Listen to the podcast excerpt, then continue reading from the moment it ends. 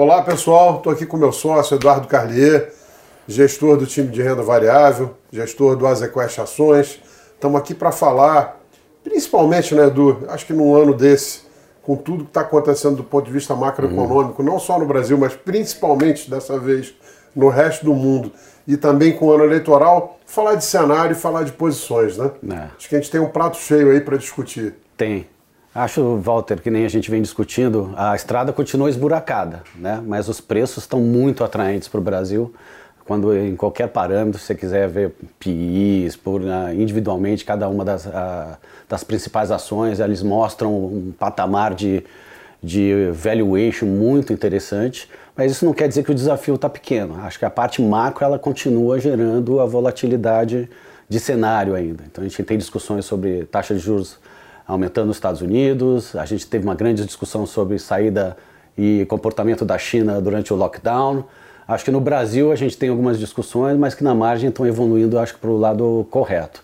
Apesar de que a gente ainda tem o desafio das eleições que vão permear o cenário daqui para frente. Mas assim, uma coisa que eu acho interessante é que quando você olha, e você falou de valuation, uh, olhando aí múltiplos, eu olhei outro dia um gráfico de múltiplos com ou sem Petro e Vale. É é, a gente vê que as empresas estão com uma lucratividade bastante alta, olhando para a média histórica, é, que a gente chama de earnings yield, que é a, a taxa de retorno uhum. né, do lucro das empresas, está quase na máxima histórica. E quando a gente olha essa relação preço-lucro hoje, está tão barato quanto em abril de 2020. Uhum. É, e tão barato quanto nas eleições de 2002.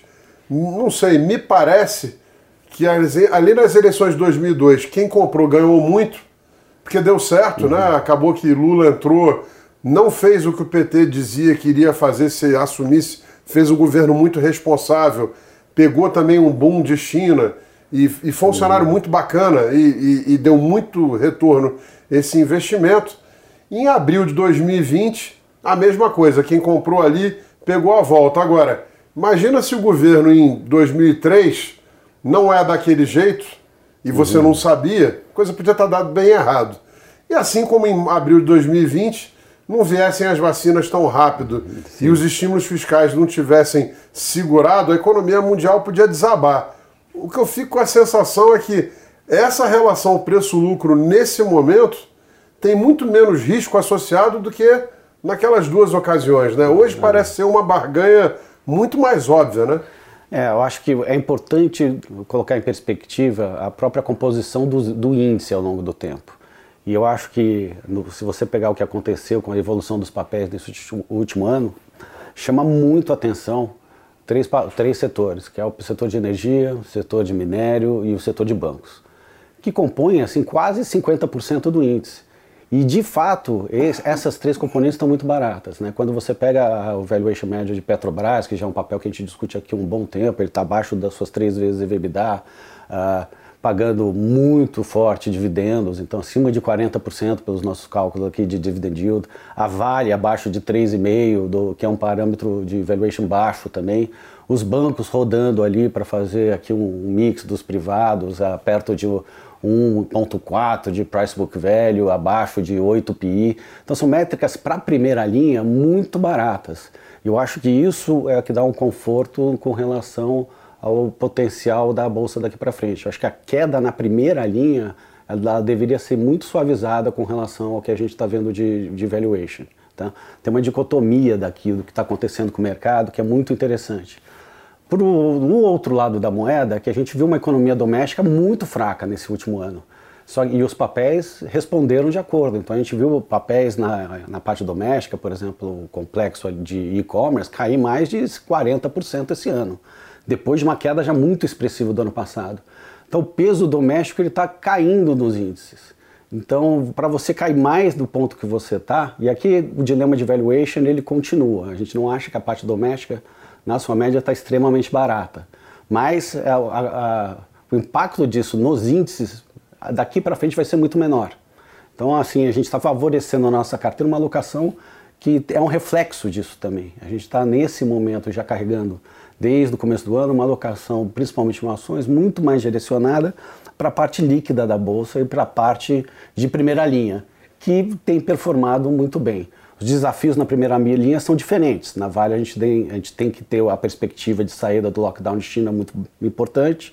Na Petro a gente precisa ter um barulho um pouco menor com relação à condução de política de preços e volatilidade dentro do management, que não é bom para a empresa, mas assim com valuation muito barato, pagando muitos dividendos.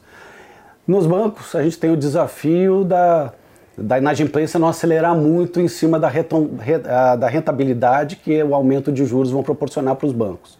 Mas sempre tem desafios, mas a composição, principalmente na primeira linha, parece muito, muito interessante daqui para frente. Mas nessa, pegando esse gancho, nós estamos acompanhando aí desde o começo do ano, um, uma revisão do PIB bastante para cima. E é interessante que o mercado financeiro, como ente, né, se fosse uhum. um, se fosse um um ente fosse não fosse uma somatória de vetores, de opiniões e fosse uma pessoa, ou cara arrogante, que erra, não pede desculpa, faz a revisão e acha que ninguém percebeu. Uhum. Começo do ano a previsão PIB era menos meio. Já está agora todo mundo num e-mail e, e se preparando para revisar para dois.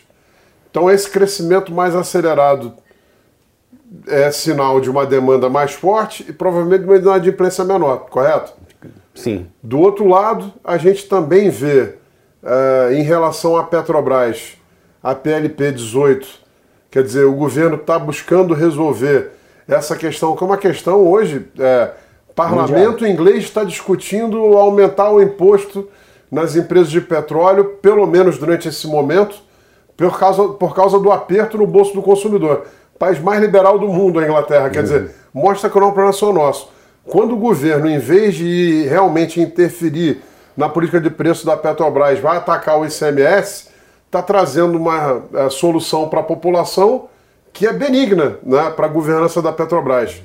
E por último, nós estamos discutindo hoje aqui internamente uma visão mais positiva de China, né? Sim. China voltando a dar estímulos, enquanto a gente também, para terminar, está começando a achar que os efeitos da, do, dos primeiros aumentos de juros no ano passado vão começar agora a trazer a inflação um pouquinho para baixo.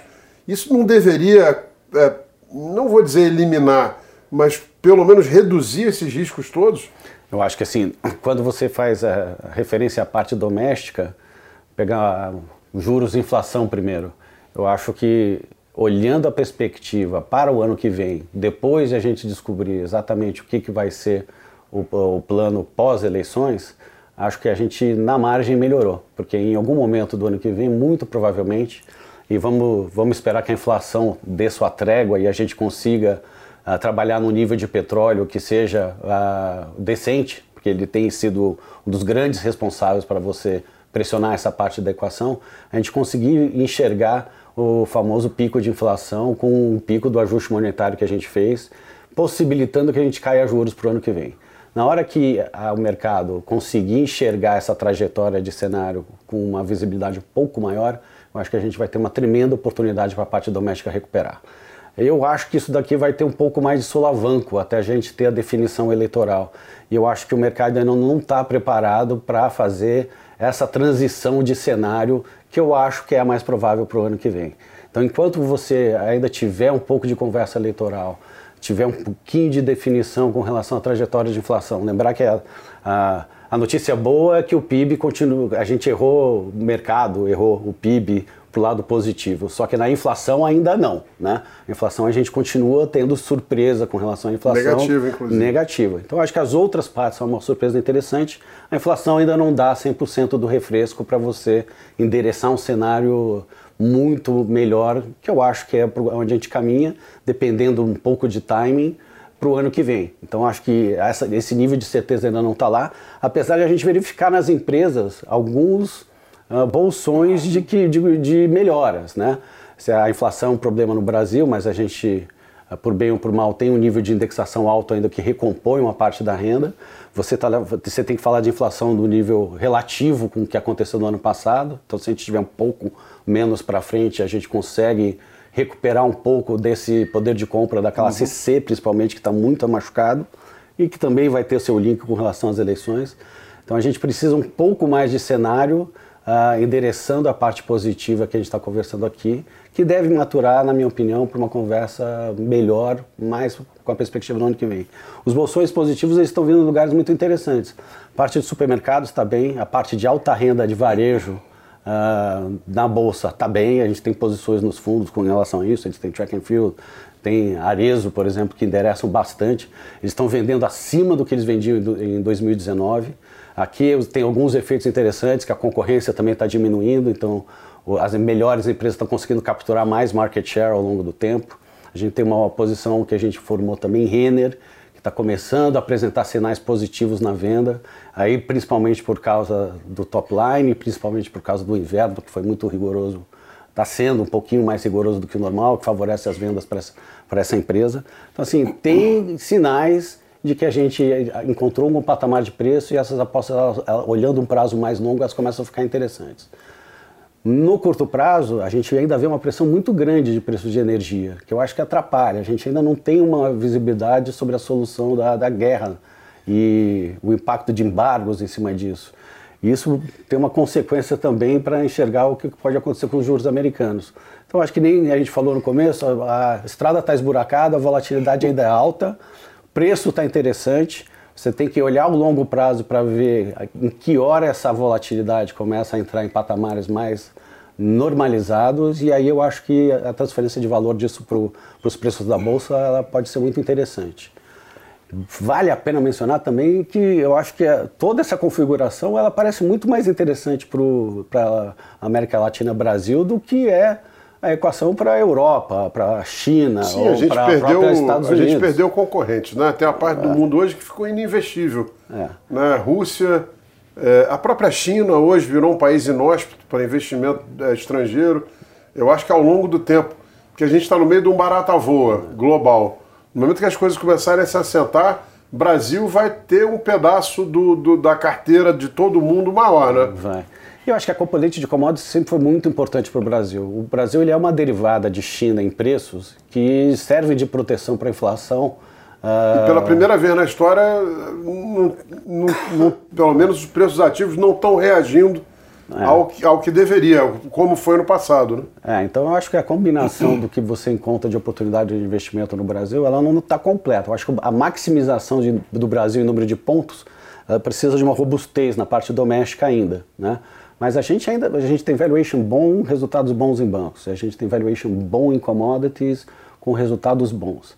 Não é tudo sem risco, porque você tem volatilidade política, você tem você conseguir capturar uma reabertura da China é um movimento complexo, mas eu acho que a oportunidade estrutural ela funciona muito, muito, muito bem. Então acho que tem que ponderar muito o negativismo e óbvio que a gente tem um obstáculo uh, para ser passado nas eleições, para poder consolidar melhor um cenário para frente.